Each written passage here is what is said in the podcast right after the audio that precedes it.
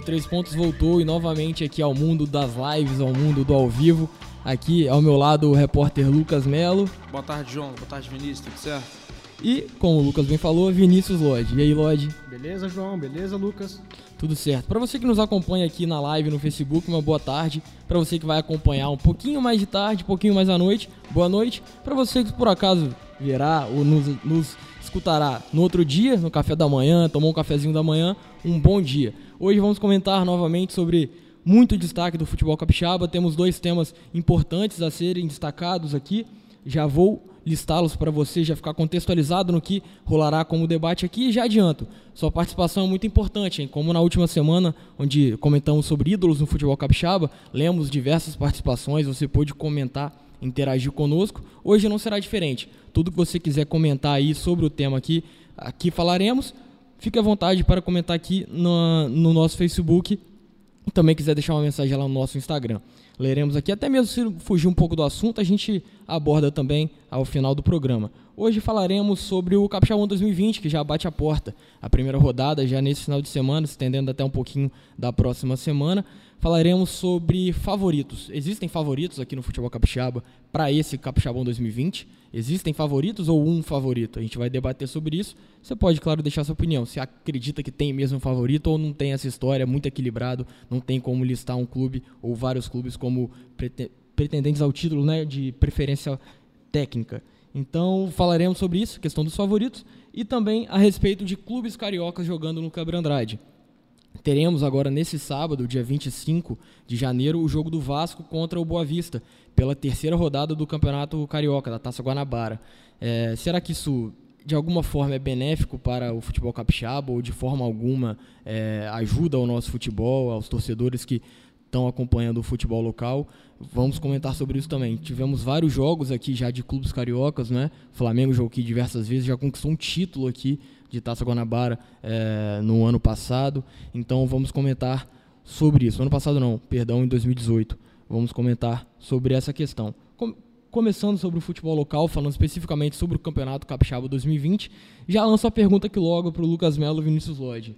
Já para começar, para vocês, o Capixabão começa com, com, algum favorito ou não tem nada dessa história, Lucas? Começa, começa sim. A gente sabe que, a gente vem até falando nos últimos programas aqui do nosso podcast, que é, pelo histórico recente, também por toda essa questão de, de elenco que montou e de participar dos torneios nacionais esse ano, acho que Vitória e Real Noroeste largam na frente. Entre Vitória e Real Noroeste, hoje, quinta-feira, assim, dois dias antes de começar o campeonato, eu me assustei um pouco com o desempenho do Vitória no amistoso contra o Botafogo na última segunda-feira.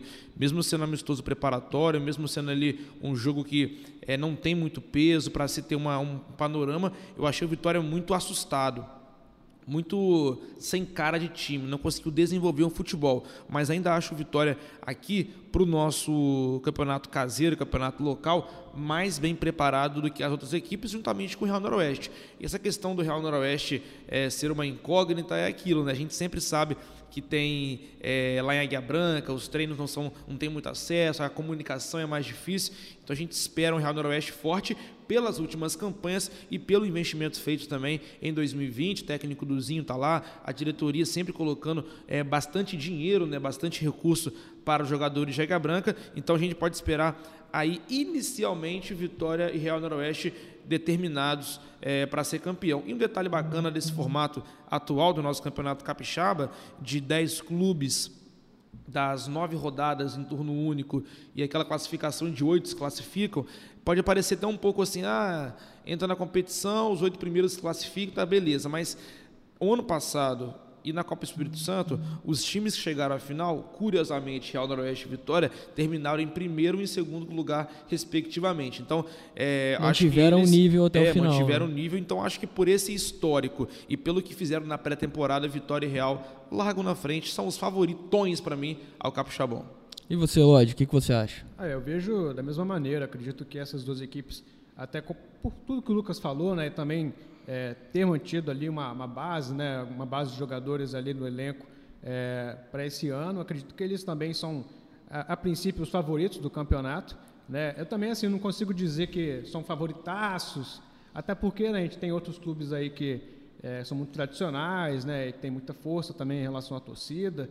É, acho que o futebol capixaba também ele costuma ser muito equilibrado, né? A gente viu, por exemplo, campanhas como a do 12 em 2017, que, que a montagem do elenco aconteceu de uma maneira muito rápida, né? E a equipe é, naquele ano conseguiu chegar até uma final, né? É, talvez talvez seja uma exceção, mas acho que a gente nunca pode também, né? É, é deixar de olhar para as outras equipes, né? Mas realmente eu vejo o Vitória e o Real Noroeste hoje como os favoritos, João.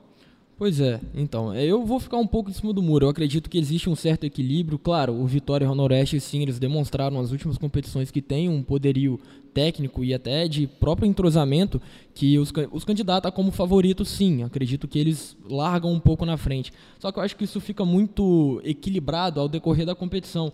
Você bem falou do campeonato de 2017, Lodge, pegando exatamente a tabela de 2017 ao final da primeira fase, lembrando que eram 10 equipes, o Sim. formato era um pouco diferente, porque eles classificavam apenas 4 para direto para a semifinal. Sim. Hoje classifica para as oitavas e aí tem aquela, aquela história, os oito primeiros classificam Isso. na tabela atual do é. Capixabão.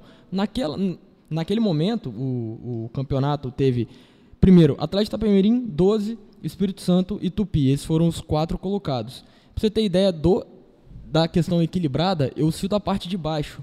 Porque Rio Branco, que naquele ano caiu para a Série B, ele caiu com 10 pontos, nono colocado. E a Desportivo, que ficou oitava, na oitava e... posição daquele ano, terminou também com 10 pontos, só que com uma vitória a mais e acabou se safando. Naquele ano, o Espírito Santo foi o time que rebaixou o Rio Branco, porque não foi o Espírito Santo que rebaixou, foi uma campanha, né? É. Mas o último jogo foi contra o Espírito Santo, vencido por 1 a 0 no Kleber Andrade, rebaixou o Rio Branco com o mesmo número de pontos desportivos. História curiosa, né? Um rival ali torcendo para para que o outro caia na última rodada e os dois, os dois acabaram não conseguindo a classificação. Mas eu acho que isso prova um pouquinho do equilíbrio que existe.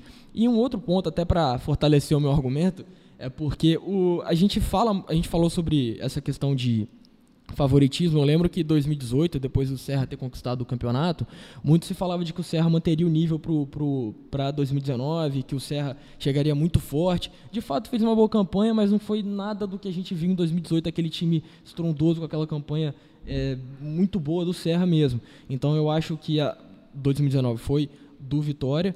Então, assim, acredito que existe times que largam na frente, mas o favoritismo acaba se perdendo durante o campeonato. Hein, João, você falando do, do, do, é, campeonato de 2017, que foi equilibrado, né? nessa última rodada mesmo, é, se você for ver, o Tupi, que ficou na quarta colocação, que foi para a semifinal, ficou com 12 pontos.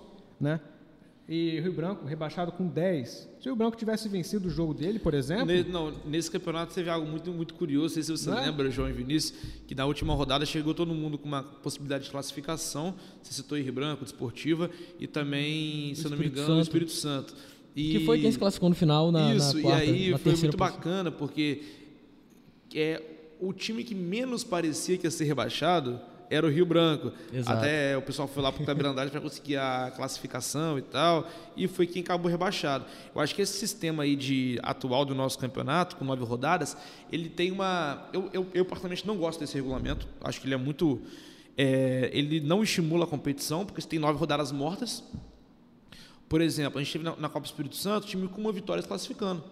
Então você tem nove jogos. Se você vencer um, você passa de fase. Uhum. Então, assim, para mim não tem apelo, mas ele, ele demonstra essa última rodada um pouco mais é, onde tudo pode acontecer. E, ao mesmo tempo, você tem times que é, acabam se distanciando muito e acabam utilizando esse essa primeira fase ali, os últimos dois, três jogos, como uma pré-temporada se preparando para a fase final. Então, o time que começa ganhando uma, dois, três jogos e já garante classificação com duas, três rodadas, ele tem mais seis jogos para trabalhar o time, coisa que o Serra fez na última Copa Espírito Santo. Ganhou os dois primeiros jogos, empatou o terceiro, sete pontos, classificado. Perdeu quatro jogos seguidos. E aí, no último jogo, que voltou a vencer a Teta Esportiva na Araripe e conseguiu uma classificação. Então, assim, você classifica muito rápido e o time vai se montando ao longo do campeonato. Por isso que equipes que terminam em primeiro e segundo lugar tem essa vantagem porque podem ir trabalhando o seu elenco durante toda a primeira fase e chegar na fase final, ainda ter a vantagem do mando de campo nos jogos de quarta, semifinal e também na final. Pois é, falando agora um pouquinho sobre essa preparação dos clubes, né, em pré-temporada para o Capixabão 2020, vamos listar os amistosos que fizeram de pré-temporada, os famosos jogos treinos, onde você mexe a equipe inteira no intervalo, para justamente para haver essa, esse, esse teste, né? Que os treinadores conseguem observar muito mais o elenco. Vamos passar por todos aqui. É, tivemos os jogos do Botafogo aqui no estado, jogou contra o Estrela do Norte e Vitória. Contra o Estrela foi 1 a 0 para o Estrela, gol marcado pelo meio atacante Henrique. É, o jogo foi no China Park. É, contra o Vitória, o Botafogo venceu por 2 a 0 O jogo foi no último dia 20 no estádio Kleber Andrade. O Vitória acabou perdendo. Aí vamos, vamos passar por todos os, os amistosos. Tivemos Serra e Desportiva no Robertão, 3 a 2 para o Serra. Desportiva saiu na frente com 2 a 0 e aí Sim. depois hou- houve as mudanças, né? E o Serra acabou virando o jogo. É, o gol do Serra, Marco, é, o gol da Desportiva, Marcos Vinícius abriu o placar e o Emerson, o Jeguinho, marcou o segundo gol. E o Esse nome Serra, é genial, Jeguinho. os apelidos do futebol capixaba, né, cara? Adoro. Alguém conhece a origem desse apelido? Não, cara, não, Não, né? faço Nem, nem, também né? não quero nem saber, sinceramente. O Fico cara tem até nome com de Jeguinho. receio, Chega né? assim, Jeguinho, por que Jeguinho? Ele pode falar uma coisa um não pouco muito agradável. desagradável, né? Deixa o Jeguinho pra lá e. E nessa, nessa ocasião o Serra marcou com Darlan, Emílio e Kelvin, né? Golaço do Darlan, tá? Golaço da de fora da área. O Darlan joga muita bola, voltou para o Serra mais uma vez. É, quando ele apareceu aqui no próprio Serra, a gente achava que ele teria até uma carreira mais longa fora do estado do Espírito Santo. Voltou para o Serra, belíssimo reforço do time serrano. A torcida aprova muito e muito talento do Darlan. É, o Serra, como eu falei, descontou com o Darlan. Emílio de pênalti, teve um pênalti polêmico, né? Parece que foi, foi, foi bem polêmico. O Emílio descontou. E o Kelvin virou a partida para o Serra. O Serra acabou vencendo. Vamos falar um pouco dos times, né? Aproveitar os times que os técnicos colocaram em campo. O Serra foi a campo com, no- claro, no primeiro tempo, aquele time que a gente time considera o né? titular, né? Que provavelmente vai ser o que vai estrear no É, Capixabão chega mais 2020. perto disso, né? Pois é. Teve o Walter, Ivan, Marco Antônio, Marquinhos e Maicon, Fábio, Silva, Darlan, Anderson Canhoto e William Pontes. No ataque, o Madison e Rael, ou Cruel.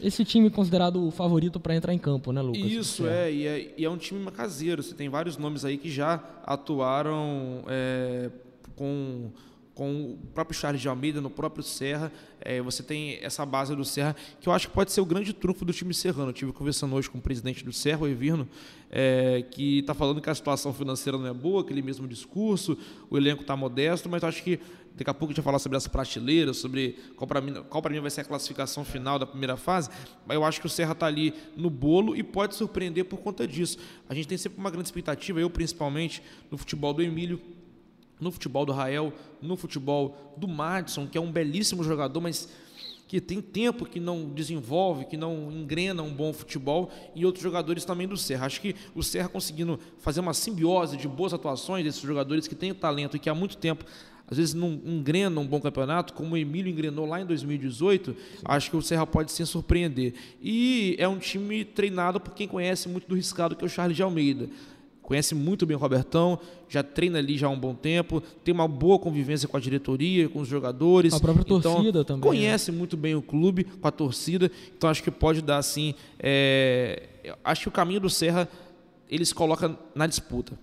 Pois é, antes da gente continuar, queria mandar um abraço aqui pro Marcos Jacob, ele acompanha a nossa live no Facebook. Grande abraço, João Brito, ele que faz excursões, quem aí torce para time de fora, ele faz excursões para jogos de fora, Maracanã, São Januário, ele faz essas excursões aqui no Espírito Santo. Wesley Martinelli, ex-preparador físico do Vitória, por vezes assumiu como técnico e tem uma história vitoriosíssima como técnico do Vitória aqui de Não, Bento ele é o Ferreira. atual campeão capixaba. O Exatamente. Wesley é o atual campeão capixaba e ganhou também a Copa Espírito Santo com o Vitória em 2018. Mandou um abraço pra gente, um abraço Wesley, obrigado pela audiência. Ele que tá lá, é Mato Saiu, Grosso, né? né? Tá- exatamente, tá na praça de Mato Ele Grosso. postou a fotinha Costa Rica, eu falei, será que tá na Costa Rica? Não, era o time é o Costa Rica, lá de Mato Grosso. Um abraço pro Wesley. Vai Boa chegar lá, ele lá, né? Boa vai, sorte pra ele lá. Vai chegar lá, vai alçar voos maiores porque tem muito potencial mesmo. Trabalhei com Wesley vários anos e sei do potencial que ele tem. Seguindo aqui a nossa lista dos jogos treinos, Ah, né, que os clubes capixabas fizeram. Isso, aqui. exatamente. Vou falar É. sobre a escalação do Desportiva, bem lembrado. Lodge, aí a Desportiva entrou com o time considerado ideal, que eu acredito que repetiu no último jogo treino também contra um time de Viana, foi Felipe, Você falou O em Emerson. volante time de Viana, Ah. você falou em pênalti polêmico do Emílio. Sim. Teve polêmica ontem contra a União de Jucu Desportiva. É mesmo. O jogo não Verdade. terminou, teve porradaria lá esses e tal. episódios É time do meu lamentáveis. bairro, sabia? Ei, Lodge. O Lodge manda e desmanda a União de Jucu. Mandou bater na. Desportiva meu bairro lá. lá Viana. A Desportiva entrou em campo com quem O mesmo? Desportiva foi com o Felipe, o Emerson, o Jeguinho, Leandrão, David e Lucas Ferrugem. Essa dupla de zaga aí de Leandrão, com o Leandrão e David, né? Eu acredito que a torcida tá, tá animada para é. ver em campo. É, e Lucas Ferrugem. Max, Leandro Teixeira e Felipe Linhares. Matheus Bidic, Christian Roque e Marcos Vinícius. Eu acredito que esse vai ser sim um time que vai entrar em campo. E é um bom time, tá? É um bom time. A Exatamente. que montou um time em cima da hora. É, quase começando o campeonato, teve embrolha, vem empresa, não vem, tal, montou o time, um time bom. Vai ser a oportunidade do técnico Marcelo mostrar o trabalho dele, que já tem história na base da desportiva, jogou na desportiva e agora assume o time é, principal. Eu acho que é bem interessante essa, essa montagem de elenco. Acho que o, eu, eu, eu não vou conseguir chamar o Emerson de Jeguinho, porque toda vez que eu vou lembrar, eu vou rir. Mas a, a zaga do, da, da Desportiva, eu não conheço o futebol do Jeguinho, nem do Lucas Ferrugem, mas a dupla de zaga é muito boa. O David, que fez aniversário ontem, inclusive, o David Gregório, e o Leandrão, eles são experientes, talvez tenha alguém tem que ter alguém ali para fazer uma proteção, por isso tem sabido a velocidade dos laterais. O meio de campo é muito bom com o Max, Max Dodô, Leandro Teixeira é, e Felipe Teixeira. Né? É, é, é, um meio de campo muito técnico. E na frente tem o Bidic, tem o Marcos Vinícius, tem o Christian. Eu acho que a desportiva, assim como o Serra, pode tem um 11 muito bom. Daqui a pouco a gente vai falar mais sobre isso, mas eu acho que Talvez a vantagem que eu coloquei Real e Vitória na frente é por conta do elenco. Mas o time do Serra e o time da Desportiva são bons times. Acho que, é, no fim das contas, vai ser um time que vai poder honrar, sim, a camisa da Desportiva, as tradições que tem o time Grenar para esse campeonato capixaba. Pois é, dando, dando sequência, né? Esse placar contra esse amistoso contra o time de Viana, o time do bairro do Vinícius Lodge aqui, terminou 2 a 0 para a Desportiva, gol gol, gols marcados por Emerson e Bidic. Atacante Matheus Legal que o Emerson lateral, né? Lateral direito, fazendo dois gols nessa pré-temporada. Pois é, exatamente. Pode indicar para a gente, lógico a gente ainda não viu essas partidas, né? É, é um período também de ajustes, né? O técnico é, observa, mas é, pode ser, né? Uma, pode ser um lateral artilheiro, um né? Um lateral que demonstra um poder ofensivo ali diferenciado. Com certeza. Pois é. Seguindo agora, falamos do Vitória, o Vitória que fez o jogo treino contra o Botafogo, e vamos falar sobre a escalação do Vitória, aquela considerada ideal. Né? O Vitória já tem um time um pouco mais entrosado, como a gente falou, já é um time que tem uma sequência maior, então são jogadores que a gente consegue listar, né? que vão de fato entrar em campo com a camisa do Vitória no time titular. Tem o Harrison, goleiro, o Cássio Ferrugem, Ferrugem, Léo Breno e na, ali na defesa. Igor Pimentel, Rodrigo César, Elivelton e Carlos Vitor. E tem o, Ferru, o Jefferson também o Jefferson na lateral esquerda. Né? Exatamente, né? o Jefferson na lateral esquerda. E no ataque, o Tony Galego e Ramon. Pois é, acredito que o técnico Rodrigo Fonseca deve, deve mandar esse time na estreia do Capixabão. Ou você acha que outros 11 vêm vem aí? Eu acho que poderiam vir, porque o que jogou contra o Botafogo não jogou nada, Vitória. Assim, eu até falei isso em outros, outros lugares. Eu acho que o Vitória não começou a pré-temporada ainda. Não vi o jogo contra Tom Benz, dizem que foi um bom teste, mas a primeira impressão, obviamente, tem que colocar todos os poréns contra o Botafogo, um time de Série A, no Kleber Andrade, tomou gol com um minuto de jogo, mas o Vitória não entrou em campo, não deu para ver o que o Jefferson joga, o que o Tony Galego joga, o que o Ramon joga, o que os outros jogadores reforços jogam. Então, acho que o Vitória deve mandar sim esse time pro, pro, pro jogo contra o São Mateus e deve até vencer, porque é favorito porque o São Mateus também, quem é o São Mateus? Ninguém sabe. Então, é, o time, no caso. Uhum. É, mas eu acho que o Vitória, a grande, a grande, o grande trunfo do Vitória é o elenco. O Vitória tem um elenco muito bom. O Vitória tem bons reservas. Tem o Edinho, cara, que para mim é o melhor jogador do nosso futebol no banco de reservas. Tá tem, se jogar o Igor Pimentel e o Rodrigo César, tem o Thiago no banco, que é muito bom jogador. Tem o Vitinho no banco. Tem o Jean Lucas no banco tem o, o, os outros jogadores também que podem jogar, o Lucas Barbosa no banco para a zaga, para o meio de campo. Então é um, é um elenco muito bom. Esse pode ser o trunfo do Vitória. Mas, assim como é, os outros times aqui, eu sempre falo isso também, o Vitória tem um excesso de jogadores. E isso pode oferecer para o Rodrigo Fonseca uma variedade muito grande de formação tática. Qual vai ser o time que ele vai mandar a campo? Vão ser três volantes, como foi ano passado? com o Thiago, com o Rodrigo César e com, e, e com o Igor. Vão ser dois volantes? Vai ser um volante só? Vai ser com o centroavante fixo? O Beto chegou acima do peso, vai jogar? Então, assim, eu acho que o principal, é, a principal dúvida do Vitória hoje é como o Rodrigo vai montar o time. O Edinho vai sempre estar no segundo tempo? Porque ele jogou mais que todo mundo no, na última segunda-feira contra o Botafogo. Ele é uma peça importante? Vai ser banco? Acho que essas perguntas de formação, se é um 4-4-2, se é um 4-3-2-1, se é um 4-2-3-1, isso quem vai ter que, tem que matutar na cabeça é o Rodrigo Fonseca. Na minha opinião, é manter uma base que vinha atuando nos últimos anos, perdão, no último campeonato, que foi o time que o Rodrigo mandou a campo na Copa Espírito Santo, para mim o Vitória não consegue chegar a grandes coisas esse ano. É um time muito pragmático, um time que tinha elenco, ganhava na perna, ganhava no físico, ganhava ali um azerinho e tal. Eu acho que para esse ano tem muito mais opção e dá para fazer muito mais coisa com esse time do Vitória, porque qualidade e elenco tem, a estrutura que foi dada para o Rodrigo é espetacular. Só queria ver, às vezes, um time um pouco mais dominante nas partidas.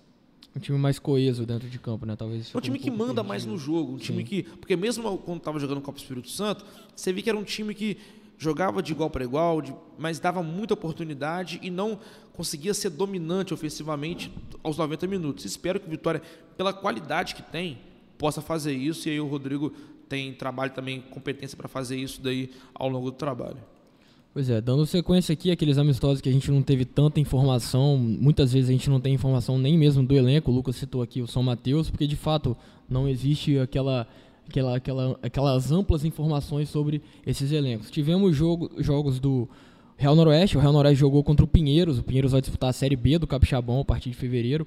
Foi 3 a 0 para o Real Noroeste, esse jogo treino aconteceu em Pinheiros. São Mateus, que a, gente, que a gente citou aqui, eles jogaram contra o Linhares. Teve um clássico, né? Já na, nessa é, pré-temporada. Foi um a um. As principais incógnitas do campeonato se enfrentaram desse, desse ano se enfrentaram agora. Esse empate né? O que esperar, né? O que é, esperar. A gente ainda não ver. sabe, São a gente vai ter que ver. Cenas dos próximos capítulos, talvez nos surpreenda. São Mateus, olha só, falando de surpreender, jogou também contra o Soritama, um jogo treino, e foi 7 a 0 pro time de, pro São Mateus contra o time de Soritama. Ah, falando do Linhares também, equipes do Norte, o Linhares foi até Governador Valadares, Minas Gerais, jogou contra o Democrata, perdeu por 4 a 1 né? Perdeu por 4 a 1 essa partida de preparação. E falando agora do Rio Branco de Venda Nova, o Rio Branco de Venda Nova fez, fez muitos jogos, muitos jogos treinos. Por exemplo, jogou contra o. São clubes amadores, né? Jogou contra o Trabalhista de Brejetuba, é, em Venda Nova. Foi 2 a 2 esse jogo. É, quem, quem marcou do... foi Marcudinho e Romão para o Rio Branco de Venda Nova. E aí teve também, só, só dando sequência, uhum. Lodge, foi 4 a 1 contra o Ipiranga também. Contra o Ipiranga, o Rio Branco venceu. Diego Monar, Edson, Tiririca e Jean Carlos marcaram para o Rio, Rio, Branco de Venda Nova. E aí, mais um placar elástico, assim como o São Mateus quis copiar e ampliou ainda. Foi é. 8 a 0 contra o Resenha. Esse jogo foi uma resenha, deve ter sido uma resenha. Porque o nome do time é Resenha? Uma, uma... É um time amador, né? Lá uhum. da região foi 8 a 0 Gols de Rafael Castro três vezes, Jean Carlos duas vezes, Tiririca uma vez. Tiririca é ótimo. Né? Eu quero ajudar o Tiririca com Jeguinha. Valber e o Wendson marcaram também. Eu... E aí, outro pra placar elástico também do Rio Branco de Venda Nova. O Rio Branco de Venda Nova pode nos surpreender também, né, Lucas? Vamos ver nessa é, prateleira onde será colocado. Se jogar contra o time amador, vai só golear, né? Mas vamos ver. é. Rio Branco de Venda Nova, 8 a 0 contra São Paulinho do Aracê. Que é um bom time, tá? Tradicional lá na região de Domingos Martins. Só que é amador também. O que eu é acho amador, que, é, né? que, é, que, é, que é que é curioso. E aí é porque você tem dois lados da moeda, né? É bizarro fazer jogo treino contra time amador. Isso aí no Brasil todo. Só que não tem opção também. O Vitória buscou o Democrata, mas pagou para viajar e tal. O Botafogo apareceu uma oportunidade. Mas você, não, você tem esses testes. E aí tem esses placares bizarros que, na minha opinião, é mais uma movimentação para o técnico ver um coletivo, uma, um, um coletivo glamouroso. Então, não dá, na minha opinião, não dá para tirar nada de proveito é, assim de, de prognóstico, né? Pô, o, Rio Branco goleou lá 8x0 três vezes, hein? Vai não, golear não também no Caixabão. Não, não dá. Não, não, tem como falar isso, né? Dá em amistosos maiores, por exemplo, o jogo treino entre Estrela e Botafogo, Vitória e Botafogo, esse Vitória e Democrata, o próprio São Mateus e Linhares, que vão voltar a se enfrentar no Capixabão, mas, pô, me desculpa, mas igual teve o Rio Branco, jogou também contra o time amador no último fim de semana. Não dá. A Desportiva ontem contra o Jucu, que Rio Branco contra a seleção de Santana. Rio Branco, o Atlético Clube, né? O Alvinegro. Eu quase joguei lá. É. Aí, Lucas, jogador, colocar uma esteira aqui, que, tirar a caneta. Olha que o Lucas, ele não é, bate tão bem assim com a bola, não. Né? Eu bato ótimo. É Se bem que eu também não posso falar muita coisa, não, porque né, o craque aqui da nossa, da ah, nossa que isso, é o João, né? Que isso, que isso, que isso. É, falamos do Vitória, que foi é, a Minas pode, Gerais. Você pode, se você quiser no próximo ano, pega o time da imprensa. Salvador, pega, chama o Jair Oliveira, nossos amigos da imprensa, fazer um time da imprensa para jogar contra Rio Branco, Rio Nessa Branco pré-temporada, A né? gente teve uma experiência, né, contra uma. É, mas não foi uma experiência contra um time É. profissional, né? Foi, um- enfim, a gente conta depois isso. Pois é, falamos do Vitória, que foi até Minas Gerais jogar um jogo treino, foi contra o Tom Bense, foi 1 a Eu 1 falei democrata, né? Você Tom falou Benz, democrata. Tom Benz, É, democrata Benz. foi o Linhares. Isso. Foi 1 a 1 o jogo, o gol do Vitória foi marcado pelo Chiquinho. Foi um golaço, né? Foi um, foi um golaço, falaram. Foi um golaço pelo que a gente pôde perceber de fato.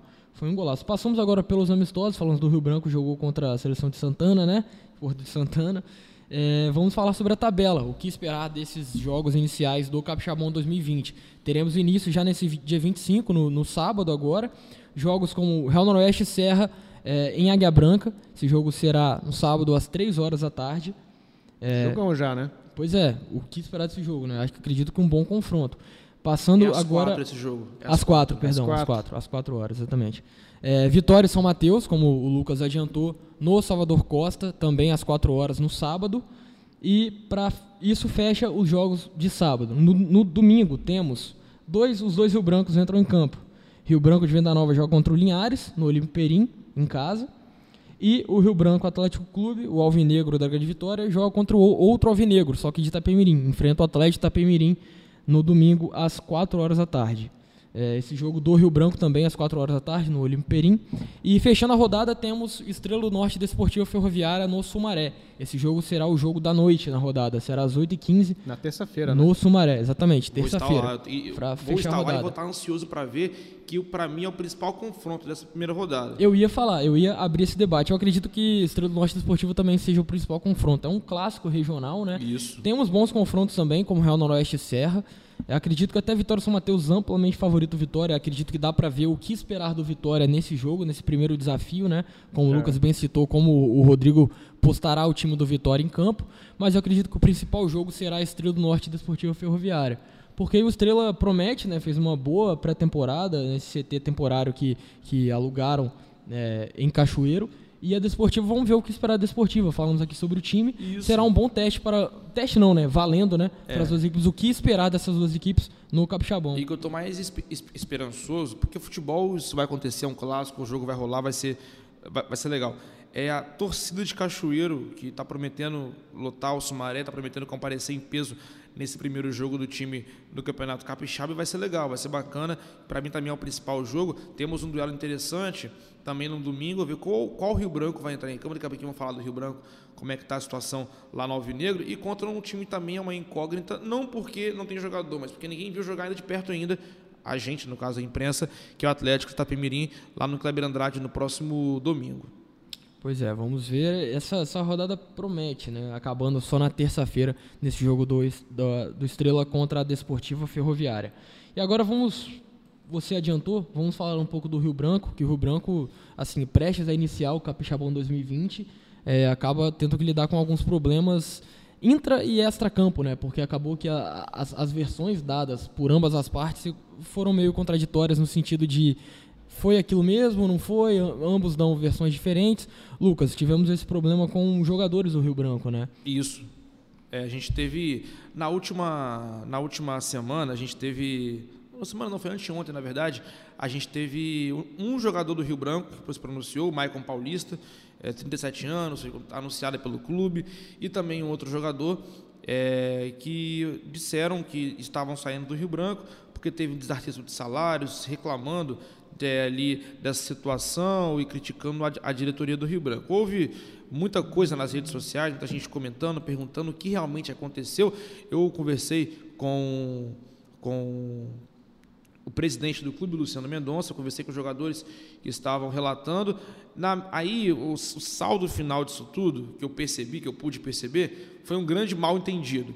É, os jogadores foram chamados, conversei com o técnico Rui Scarpino ontem, que deu a palavra ali, que, por exemplo, o presidente falava, não, o Rui que pediu o corte, os jogadores não, foi o... O, o, o Rui queria que eu ficasse no time. E o Rui falou: não, houve um corte de jogadores, eram 40, agora são 30 jogadores no elenco do Rio Branco, esses não foram aproveitados e parece estar tudo legal. Ontem na Rádio Espírito Santo, o diretor financeiro do clube, o Edson Neto, deu uma entrevista que eu achei muito até um pouco forte assim as, as, as, palavras dele que me surpreendeu positivamente. Ele disse que não tem crise no Rio Branco e que o Rio Branco já tem o dinheiro para pagar todos os salários até o fim do campeonato. Tá tudo certinho. O Rio Branco não vai dever ninguém esse ano, porque isso, obviamente, apesar de não ser uma, ser uma obrigação de todos os clubes, a gente sabe que a realidade do nosso futebol, até do Brasil, né, não é essa. Então, eu acho que o Rio Branco tem que se estruturar bem, tem que manter uma gestão boa, porque tem torcida. O próprio Maicon Paulista, quando se despediu, é, Ele falou gente, como torcedor do Rio isso, Branco, né? E a gente vê que muita gente, torcedores, perguntando, cara, e o Rio Branco, como é que tá? Tem crise mesmo? Porque Rio Branco e Desportiva são times de massa, tem torcida, vai ter repercussão. Então, eu acho que o Rio Branco ainda é uma incógnita é, nesse campeonato capixaba por conta de, do, do, time, dos que ficaram, mas eu acho que o trabalho do professor Ruiz Carpino pode ser um bom trabalho e também entra nessa nessa leva de times que estão brigando bem para chegar ali entre os quatro nas quartas de final. Lodi, você acredita que não se trata de uma crise em si, uma crise que vai balançar o ano do Rio Branco, é, a temporada do Rio Branco no Capixaba 2020, mas acredito que seja algo a se pensar, né? Porque você sair, você ter dispensa de alguns jogadores momentos antes do campeonato começar, acredito que isso pese um pouco pro elenco atual, né? Porque você está você tá treinando com alguns atletas e aí eles saem. Por mais que não seja aquela crise, né? Por mais que é. a, a diretoria não trate assim, isso de certa forma balança um pouco, né? Acho que acho que tudo tudo isso foi desnecessário, assim, sabe? Porque até chegar a esse ponto, né? Você fez a contratação um jogador, você fez o anúncio dele, é, e por ter sido até uma indicação do treinador, e aí depois o treinador, bom, depende de, da visão de cada um, né? De quem como cada um se manifestou em relação a isso, mas acho que num todo, né, você chegar até esse ponto depois de ter feito uma preparação, você, você não contrata qualquer jogador, assim, é uma indicação ou alguém, um olheiro também fala de um jogador, enfim, Sim, é uma indicação de um outro jogador. Eu acho que essa questão do Rio Branco, até estava até, até falando isso de maneira informal com os amigos, a gente sabe como é que o futebol funciona. Por exemplo, você quer ver um exemplo? Acho que foi ontem ou hoje, o Matheus Bidic, da Desportiva, postou assinando um contrato com a Desportiva hoje. Hoje, hoje. Hoje. Ele já foi anunciado, está treinando já há muito tempo. Isso é prática comum no futebol. Futebol Você capixaba. Vê, não, brasileiro. Futebol brasileiro. Quantos Mas jogadores? Futebol capixaba. Não, sim. Então, é. obviamente, nós estamos inseridos nisso. A gente sabe que o futebol negocia o seguinte, ó. O João tá lá na Paraíba. Eu gostei do futebol dele, João chega aqui, vai ser 15 mil reais de salário, que é óbvio que nesse valor, é, vai ser 15 mil reais de salário, começa a treinar amanhã. O cara vem, treina uma semana, ah, o contrato, tá aí o contrato, peraí. Aí daqui a pouco assina o contrato. Então, assim, isso acontece no futebol. O que eu acho que não houve no Rio Branco, que é a minha crítica, que comunicação, cara. É. Não, não anunciou o rapaz? Anuncia quando está assinado o contrato. Comunicação mais eficiente. Ah, anunciou, mandou embora, porque no sábado eles tinham mandado embora. Na segunda-feira que estourou o vídeo dele. Então, mandou embora no sábado, no sábado de tarde, no domingo, publica lá, ó, esses jogadores aqui não fazem mais parte do elenco. Não ia ter problema. Então, assim, comunicação resolve, às vezes, um pouco essas situações. Gerenciamento de crise, Rio Branco, atenção. Porque é. É, você tem que comunicar com o torcedor, que é ele que é o mais importante, é ele que vai ao estádio, é ele que vai ser sócio torcedor do clube, ele que vai comprar a camisa e dar essa justificativa, essa satisfação para o torcedor é muito importante. Pois é, agora saindo um pouquinho desse debate de clubes, vamos falar um pouquinho sobre regras do Kleber Andrade, né? Já pensou em se casar no Kleber Andrade, tirar foto de casamento no Kleber Andrade, Lodi? Imagina Pensei. aí. Pensou? Você pensou, o valor desistir. é. Pois é, Lucas, explica pra gente aí essas novas regras de utilização do principal estádio capixaba. É, hoje o, o Diário Oficial publicou aí as novas regras para a locação do Kleber Andrade. Eu até estava fazendo uma pesquisa antes de vir aqui para a nossa gravação, porque é para jogos de futebol, o valor era praticamente simbólico de mil reais e, e continua sendo cerca de mil cento e trinta e poucos reais eu vou achar aqui o valor exato, porque o diário tem muitas páginas, a gente está procurando aqui. Mas aqui, ó, o valor agora para os clubes capixabas será de R$ 1.185,71. E além das regras, acho que o que chama a atenção é o valor. E diz o seguinte: para uso do complexo esportivo do estádio Kleber Andrade, nos casos de eventos esportivos ou não, será devido o pagamento do valor de R$ 21.342. Então, se eu quiser alugar o Kleber Andrade por um dia, R$ 21.342. Para é, jogos de campeonatos da Federação de Futebol Capixaba ou que tem uma equipe capixaba como mandante, vai ser R$ 1.185, por exemplo. Se caso o Vitória quisesse mandar jogo contra o CSA no Kleber Andrade, mesmo não sendo um jogo do Campeonato Capixaba, pagaria mil e poucos reais, mil e pouquinho. E também poderá ser locado para jogos amadores de futebol Kleber Andrade. Essa é uma regra é, é, de obtenção nova, com algumas regras bacanas, porque o Kleber Andrade cedia jogos de servidores, é, Campeonato Amador de Cariacica. Normalmente vários... nas fases finais, né? O jogo do Isso, é o jogo final e tudo mais. E olha, olha que eu achei muito bacana. O Kleber Andrade poderá ser alugado pelo preço de 5 mil reais por dia, quando não houver nenhum agendamento para eventos no local e a partida seja encerrada até às 18 horas, sempre com a anuência e os critérios estabelecidos para o esporte. Ou seja, joga, mas não utiliza a iluminação do estádio, porque ali até 5 e pouquinho tem, tem sol. E também é, tem algumas questões é, engraçadas que, ó, sendo obrigatório e imprescindível o uso de chuteira para utilizar o gramado. A gente sabe que o gramado do Kleber Andrade, mas tem que botar, porque se não botar, o pessoal joga é. descalço lá, infelizmente. E também poderá ser alugada para tirar fotos para eventos fotográficos entre 8 da manhã e 4 da tarde, pelo valor de 350 reais do estádio Kleber Andrade, e o tipo de evento só pode durar 3 horas. Então, por 3 horas para tirar foto no Kleber Andrade, 350 reais, e só pode usar o gramado e os vestiários do estádio Kleber Andrade. O título, o texto completo da, do, do, das regras novas estão no Diário Oficial e também instantes em matéria no Movimento Online, tudo explicadinho, as regras de utilização do estádio Kleber Andrade. Foi bastante criticado no último ano, principalmente, que não dava lucro, de que era um investimento até errado do governo do estado. A minha opinião particular é que se a gente não tivesse o Kleber Andrade, a gente que trabalha aqui, milita no nosso futebol dia a dia, a situação seria bem pior. A gente teve uma Copa Espírito Santo aí, sem o Kleber Andrade, a gente sofreu com os estádios que a gente viu, a gente sabe que é um apoio muito grande. É, eu estava conversando com um dirigente de futebol hoje sobre um jogo em que ele será mandante. Ele falou assim: Lucas, para eu fazer um jogo hoje no meu estádio, eu gasto pelo menos 5 mil reais com tudo. Lá no Andrade é mil. E um estádio com uma estrutura daquela. Então, assim, é uma ferramenta que auxilia, que ajuda os clubes a se manterem ativos mesmo durante todo o ano. Eu acho que é legal a praça esportiva ser utilizada e também direcionar, né? Porque esse valor que era de mil e pouco reais é para ajudar o futebol capixaba. Mas fazer um show, fazer um evento, fazer um casamento. É óbvio, com certeza. Acho que pode precisa, ser um valor um pouco claro. maior para até ajudar a esse estádio a ter um, um, um giro de capital maior, né? Exatamente. O Kleber Andrade é a principal praça esportiva do nosso estado, né, Lógico? Acredito que pra, essas regras que existem agora, elas vêm para ajudar, né? Elas, elas vêm para somar, de fato. Né? É, acho que vem para ajudar. É, né, precisa também movimentar, precisa de manutenção, enfim. São muitos os gastos no estádio, né? Tem que, como o Lucas disse, tem que girar, né? É, é até uma das críticas né, que se tem em relação à, à obra, né? A, e enfim, também agora né, tem que ser concluída a obra do estádio. Né? É, falta pouca coisa, mas também acho que está previsto né, para esse ano essa conclusão. Enfim, acho que a questão do, do, da escada rolante, né? acho que não sei se estava é, previsto né, ainda na, na, época da competição da, do Sub-17, né, enfim, obras para ser concluído né, de fato 100% né, o estádio, é, mas enfim, é, vai ser concluído. É essa vai ser ideia, concluído, né? né? de acordo com o próprio, a própria divulgação do, do plano plurianual é, do governo, né? É, a expectativa é de que seja totalmente concluído agora nesse ano, né?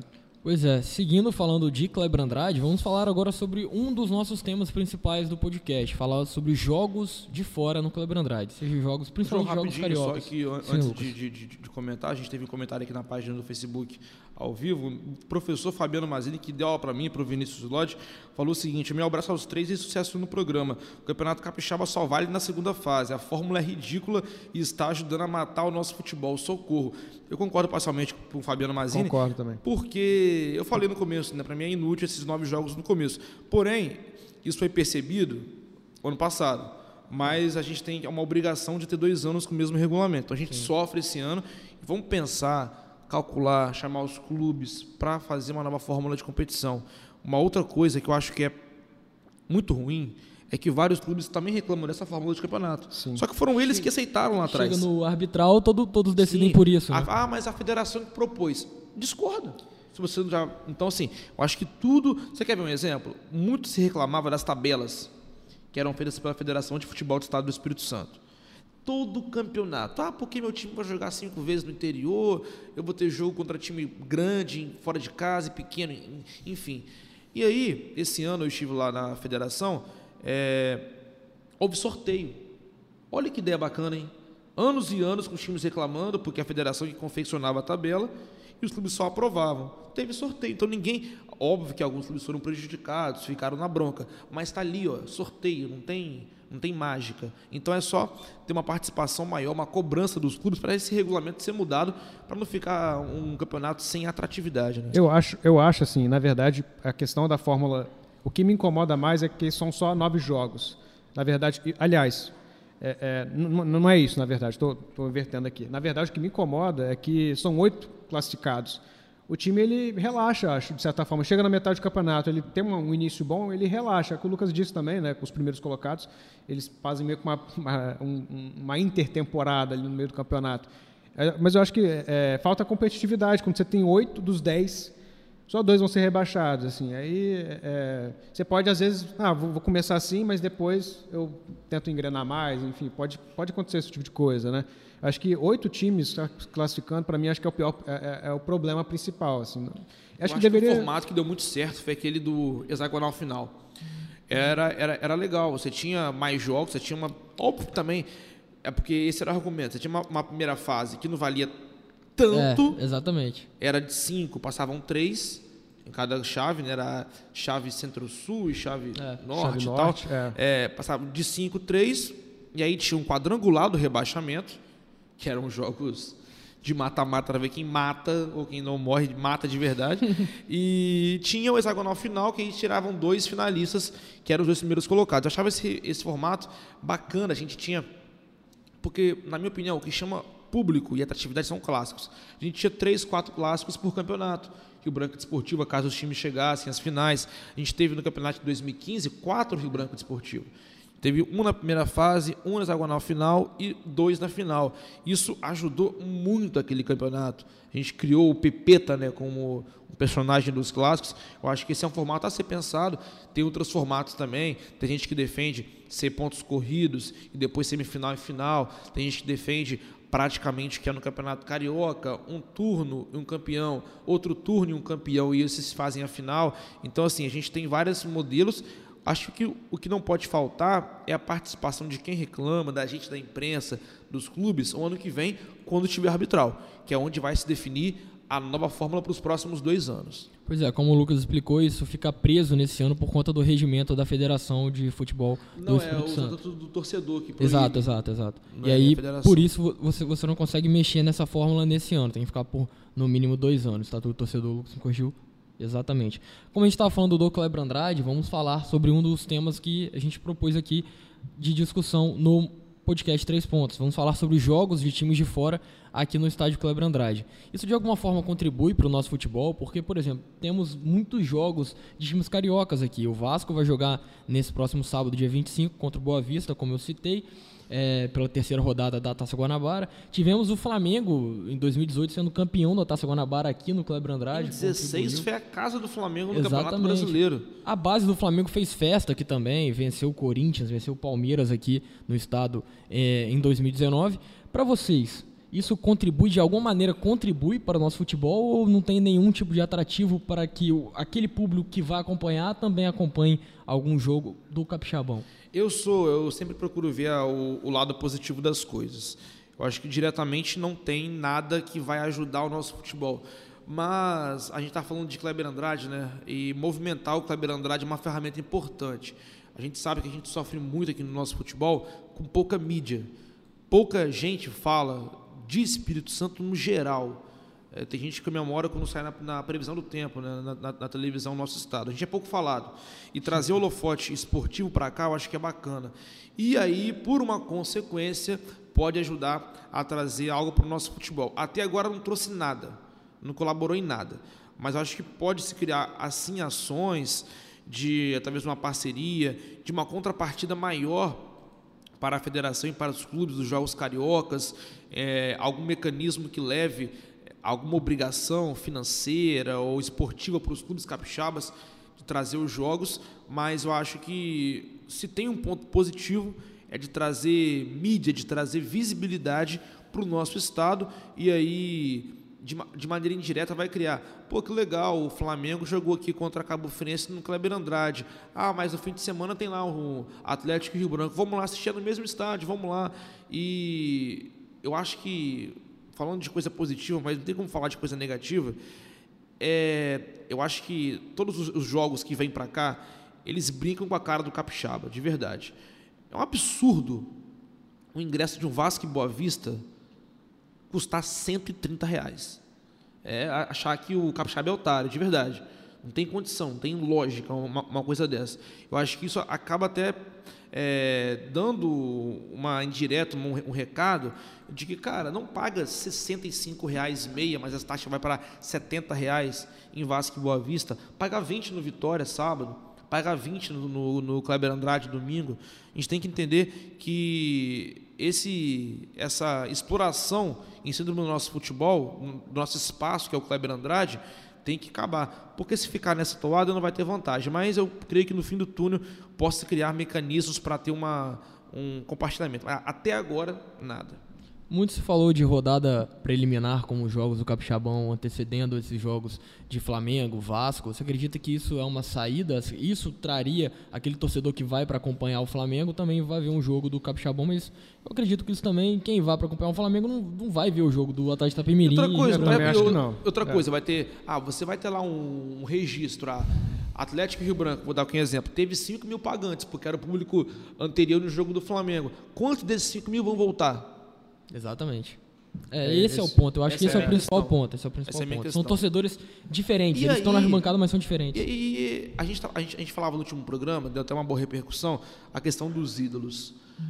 O cara que está lá, ele está vindo para ver o ídolo do Flamengo. Ele foi, ele foi atrativo, o Vasco, Flamengo, Botafogo, que seja, para ver o ídolo do time grande. Óbvio que ele vai saber que existe o futebol capixaba, mas acho que esse não é o principal atrativo que possa se ter para ajudar o nosso futebol. Preliminar, eu acho que não é a saída.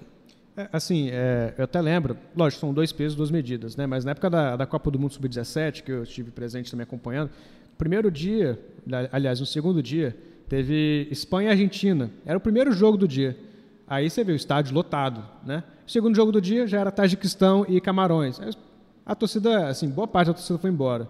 É questão de interesse, né? É, eu acho que, por exemplo, nesse caso, é o que o Lucas falou, assim, você pode até ver um, um, jogo, mas depois você vai continuar indo ao estádio, vai ter essa continuidade, assim, vai ter, vai criar esse hábito realmente, porque tudo bem, você vai ao estádio, você vai conhecer essa praça, talvez você vai conhecer, né, você nunca foi, você vai ver como que é a estrutura, você vai, pô, talvez, pô, bacana, né, a nossa principal praça esportiva, é, mas assim, até que ponto isso vai, vai vingar, né? E a gente tem que eu, eu acho que seria bacana a gente botar na cabeça da, da, das pessoas que é o nosso futebol que tem que ser atrativo. Quando a gente não tiver é, gente pensando em ajudar o nosso futebol, e sim, ah, ó, estou trazendo futebol carioca para cá e isso vai ajudar. Não. Vai ajudar se você incentivar, no caso você é uma pessoa imaginária, uma pessoa qualquer, o nosso futebol diretamente. É, aí é uma coisa que me entristece muito, que quando vem os clubes capixabas para cá, a gente estava falando isso sobre no, na, no último podcast, né? Pessoas vêm, empresas vêm, empresas confiam no futebol. Eu tive no Parque do China lá acompanhando o Botafogo. Cara, sinceramente, não lotou o Parque do China de Botafoguense. Eu estive lá no Parque do China com o Rio Branco, mesmo número de pessoas, cara, de verdade. Só que pro Botafogo tinha empresa pra caramba lá, botando anúncio, colocando placa, ajudando, aparecendo para incentivar o nosso futebol. Com o nosso futebol, não tem esse mesmo, é, esse mesmo, esse, essa mesma atenção, esse mesmo feeling, esse mesmo approach que tem com os times cariocas. Acho que é isso que tem que mudar, porque não é a saída direta. Eu concordo com você que se tem pontos positivos, eles são bem poucos, mínimos, mas também acho que não atrapalha se isso for, se isso for ajudar, eu acho que não afasta. Quem acompanha o nosso futebol atualmente não vai deixar de acompanhar para acompanhar Flamengo. E também, quem pensa que time do Flamengo pode afastar torcedor capixaba, cara, televisão, internet só tem nacional, só tem informação de time paulista, carioca. Isso não vai atrapalhar, mas poderia ajudar mais, né? Pois é, citando um exemplo dessa, dessa questão de cativar o torcedor, né? Eu lembro que o Espírito Santo, o clube que agora está inativo, quando surgiu, meados de 2015, né, essa, esse ressurgimento do Espírito Santo, fez uma promoção de cerveja, né? Praticamente quem ia no estádio praticamente bebia de graça, porque você tinha ali uma, uma, cerveja com preço muito acessível, não era de graça, claro, mas você tinha Não, mas chegou a ser de graça acessível. também, é, em alguns jogos. Exato, boa, né? né? Em algumas rodadas. É, é, assim, era boa, né, era e tal, boa. mas assim, você é, cativava... tem isso na testa, filho. Aí, claro, aí, aí, por exemplo, o Espírito Santo conseguiu colocar quase mil pessoas no Salvador Costa, com um clube que para um clube que não tinha torcida, ou, ou, ou, sei lá, 500 pessoas no Salvador Costa, para um clube que não tinha torcida. Mas aí eu pergunto, tá, tudo bem, aí depois acabou a promoção, os torcedores sumiram, entendeu? Porque eles iriam lá pela, pela promoção, pela cerveja. Mas é isso, você bota pra eliminar, aí vai. Exato. Aí tira pra eliminar, vai continuar indo? Vai não vai. continuar indo, exatamente. Você tem que cativar. Por promoções você tem que cativar. Eu concordo com vocês, acredito que não atrapalha, não atrapalha, mas não ajuda de forma alguma. Eu acho que vai continuar assim, não vai ajudar enquanto uma... não tiver esse apoio externo para o futebol capixaba. Eu acho que uma coisa que a gente estava até comentando esses dias na questão dos ídolos, como atrair, como criar novos ídolos, como criar público para o nosso futebol. Cara, a gente tinha, não muito tempo atrás, mais público nos estádios. Vai lá atrás, cara, pergunta. O dirigente, presidente do Rio Branco, da Desportiva, da Vitória do Serra, o que, que tinha aqui, lá nos anos 90, que o estádio lotava? Pô, a gente tinha um timaço. Ah, então é por isso, né? A gente tinha promoção de ingresso. Ah, a gente tinha isso. A gente tinha uma aproximação com a comunidade. Porque a fórmula, ninguém vai inventar a roda, ninguém vai criar é, um espetáculo tipo NBA aqui no Espírito Santo para ativar, não tem dinheiro para isso. Talvez em coisas simples, em ações que já tiveram em mídia, em divulgação Muito no, se no fala bairro. sobre a ação de trocar nota fiscal por ingresso, né? Que já ouvi muitas pessoas falando das antigas assim, nossa, aquilo lá me fazia ir ao estádio, levava também minha família. Sim. É algo a se pensar, né? A volta dessa, desse nota tipo de Nota premiada que chamava e Exato. tal. E hoje em dia, com tudo digital, porque tem, ah, as, pessoas, as pessoas fraudavam nota fiscal. Hoje em dia está tudo no CPF, você vai no supermercado, você vai. Então, acho que a fraude com isso aqui, com o celular, é muito mais difícil de você. E uma boa, incentivar, cara, e, e colocar para cima o nosso futebol. A gente tem exemplos práticos. O Mundial Sub-17 não tinha apelo nenhum. Lotou. Sub-17 lotou. Final de 2015, nosso futebol lotou. 2016 também. A gente tem público, a gente tem gente. A gente vai ter quando tiver um espetáculo atrativo para o público. Falta engajamento. Né? E falando exatamente desse engajamento, ó, já falando de uma notícia, teremos nesta sexta-feira é, uma ação muito positiva do futebol capixaba, né? Os mascotes dos times da Grande Vitória, tirando o Serra, que não está nessa lista, a Águia Azul do Vitória, o mascote, o Maquinista Grenário, o Cavaleiro Capa Preta, eles estarão no shopping Vitória, passeando por ali, tirando fotos, distribuindo brindes, é, das 5 horas da tarde até vai saber o horário, né? Eu acho que acredito que até fechar o shopping. E espero que seja mesmo durante muito tempo, porque essa é uma ação muito positiva, né? Você imagina algumas crianças que nunca viram um mascote de time, porque crianças capixabas normalmente às vezes não têm um contato com o time de fora pelo qual torcem, e aí vem um mascote de time ali no shopping, né? Um espaço bacana, público. Acho, acho que isso vai chamar muita atenção, uma, uma atenção positiva, eu né? Acho bacana, é, principalmente do, do, Rio Branco da Desportivo, que eu já vi mais tempo, do, do Vitória mais recente, eu particularmente eu acho muito até engraçado, mas tem uma cara meio ah, torta assim. Só que as crianças adoram, cara. As crianças gostam Só de tirar foto. Tiram fotos, é, Eu acho até um pouco, sei lá, assustador, um cara meio amassado assim, de todos, né? Só da Desportiva do Rio Branco não. Tem alguns que são até. Tem até uma página no Facebook, quem quiser se interessar pelo assunto, mascotes eh, estranhos, assim, é uma coisa meio bizarra. Mas eu, as crianças adoram, cara, e querem tirar foto, querem participar. E cativar a criança é um ponto muito fundamental. Exatamente. Porque ela até pode virar depois é, Flamengo, Vasco, Real Madrid, como o Vitor Martins estava falando no último podcast, mas ela vai ter aquela paixão também pela Desportiva, pelo Rio Branco, pelo Serra, pela Vitória. Então, cativar a criança é algo fundamental. É, eu estava acompanhando no jogo do Vitória e Botafogo, na entrada de campo, tinha lá, 50 crianças, camisas do Botafogo, mas tinham duas camisas do Vitória. E a, a, aquelas duas crianças ali, devem ser filhos de torcedores, provavelmente, elas podem até virar Botafogo ou Vasco, mas elas vão ter essa paixão de ir para o estádio, de ter esse contato, de ver os jogadores como ídolos. E não adianta, você não vai pegar um marmanjo de 30 e poucos anos e transformar, transformar a, a paixão dele, dele né? em paixão capixaba. Tem que pegar as crianças, que são o nosso futuro e que vão dar lotar muitos estádios por aí afora, para ter certeza. E aí, Lodge, acho que vai bombar esse evento? Eu acho uma, uma ação muito positiva, né? Eu acho que é positivo, como o Lucas falou. É, acho que as crianças, bom, a gente, quem a gente vê, né? As crianças elas adoram e, e, e até acho que assim as crianças elas guardam isso, né? É, é, veem as fotos depois quando elas crescem. A gente vê, a gente vê um álbum de família, assim, a gente vê uma foto antiga nossa é uma, uma nostalgia que a gente sente uma coisa muito forte, que uma saudade, né? Que acho que fica marcado e que, de certa forma, olha, tem uma identificação minha com Vitória aqui, acho que, sei lá, com o Rio Branco, com a Desportiva. É, acho que isso é bacana por esse ponto, assim, a gente tem esse, essa coisa, né? A gente é humano, né? A gente tem essa nostalgia de lembrar dos momentos da nossa vida, assim, de, poxa, a gente passou ali, a gente foi no estádio, a gente acompanhou aquele jogo, foi memorável, sabe? é, da criança, do, do, do pré-adolescente ali, né, que fica, fica realmente, né, e, e faz esse tipo de ação, né, e as crianças elas gostam, então acho que é, é, um, é uma oportunidade bem bacana, assim, os clubes também de, de, de, de ter essa, essa, essa aproximação, né, e de, de conquistar mais gente.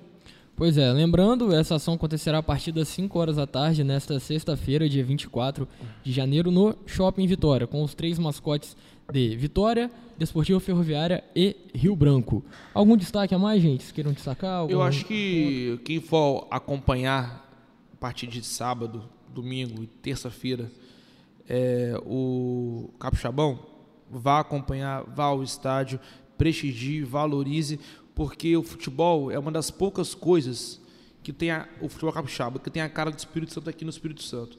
Quem gosta de valorizar a cultura do Espírito Santo, das coisas do nosso estado, vá, acompanhe, vá ao estádio, viva essa experiência que o Lote falou de criança, de você consumir esse produto, porque a gente valorizando o que é nosso, a gente se torna parte disso.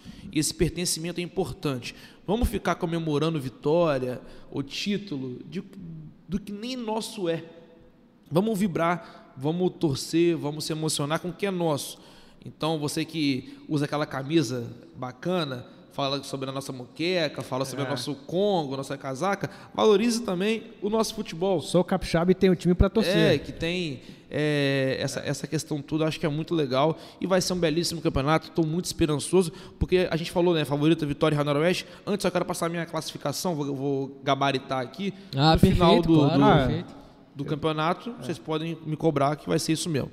Primeiro colocado vai ser o Real Noroeste, segundo Vitória, terceiro Rio Branco Vila Nova, Estrela, Esportiva, Serra, Rio Branco, Atlético, São Mateus e Linhares. Mas e aí na fase final, você já consegue também dar um... Aí, meu irmão, é mãe de aí, é só mata-mata não dá. A parte 1. Eu concordo com você, acho que é por aí também. Na, lá é. no podcast, na, antes das quartas de final, vão, vão dizer o campeão capixaba. É, eu só gostaria também de dar um último recado também, que é em relação a, a, ao CSA, né, que é o adversário do Vitória na Copa do Brasil. O CSA estreou ontem no, no Alagoano, venceu por 1 a 0 gol do Rafinha, lateral, lateral esquerdo, né, é, é, o Vitória, o Vitória vai encarar o CSA. Né? Essa foi a primeira partida da equipe, né? Então, é, é, uma partida, né? Já uma competição, né?